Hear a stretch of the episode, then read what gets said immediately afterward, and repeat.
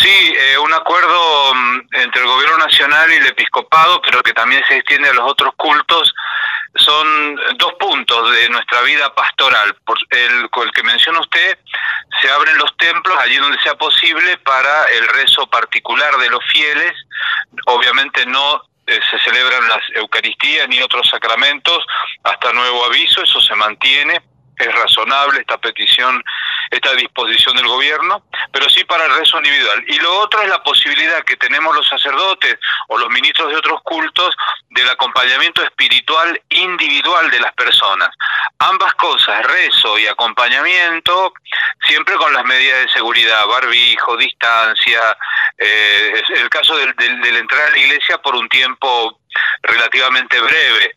Este, es decir, con todas las normas de seguridad al ingreso y al salir con, con alcohol en gel o la solución de agua y alcohol. Bueno, esas normas que nos estamos acostumbrando en todos lados ahora, ¿no? Eh, monseñor, ¿eso es a partir de hoy o ya se comenzó a implementar? Sí, ya está en vigencia. Lo que pasa es que aquí en la diócesis hemos acordado que cada parroquia, eh, en diálogo con las autoridades locales, vaya dando los pasos. Nosotros, por ejemplo, mañana tenemos un encuentro con el doctor Giacomino para ver lo del protocolo de la provincia, cómo lo actuamos aquí en el ámbito de las parroquias, de las siete parroquias y demás capillas de la ciudad de San Francisco. Pero en Arroyito ya, ya este, han, conversado con, con, la Intendencia, sí, eh, eh, digamos un poco la realidad de nuestra diócesis que tiene muchas comunidades eh, rurales y, y, la vida en los pueblos es distinta de las ciudades, entonces hay que adaptar esto a, a cada lugar, ¿no? O sea que aún las iglesias aquí no están abiertas.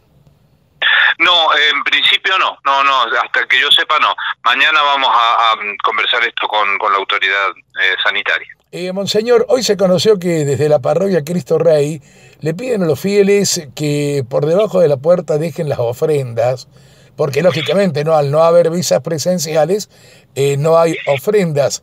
¿Qué nos puede decir al respecto?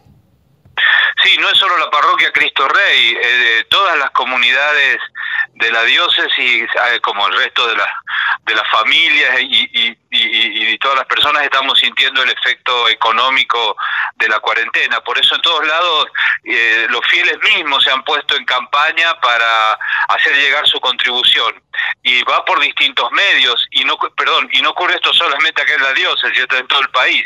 Este, mm, las personas, por ejemplo, eh, las, que están acostumbradas a usar el home banking, hacen llegar su aporte a, las cuentas de las parroquias o, o, de modo más, más sencillo, como usted decía, haciendo pasar un sobre.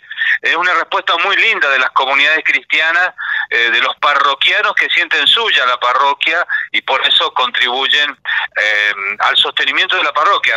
Eh, acá me gustaría distinguir, no es el mantenimiento del cura, también del cura, pero es, la, es la, el sostenimiento de, de, de, de, la comunidad parroquial que va desde sueldos de las personas que trabajan, los servicios, etcétera. Así que yo quisiera destacar la, la iniciativa de los laicos, de las familias y la muy buena respuesta que estamos encontrando, con, sabiendo que estamos pasando todos un momento muy complicado, ¿no?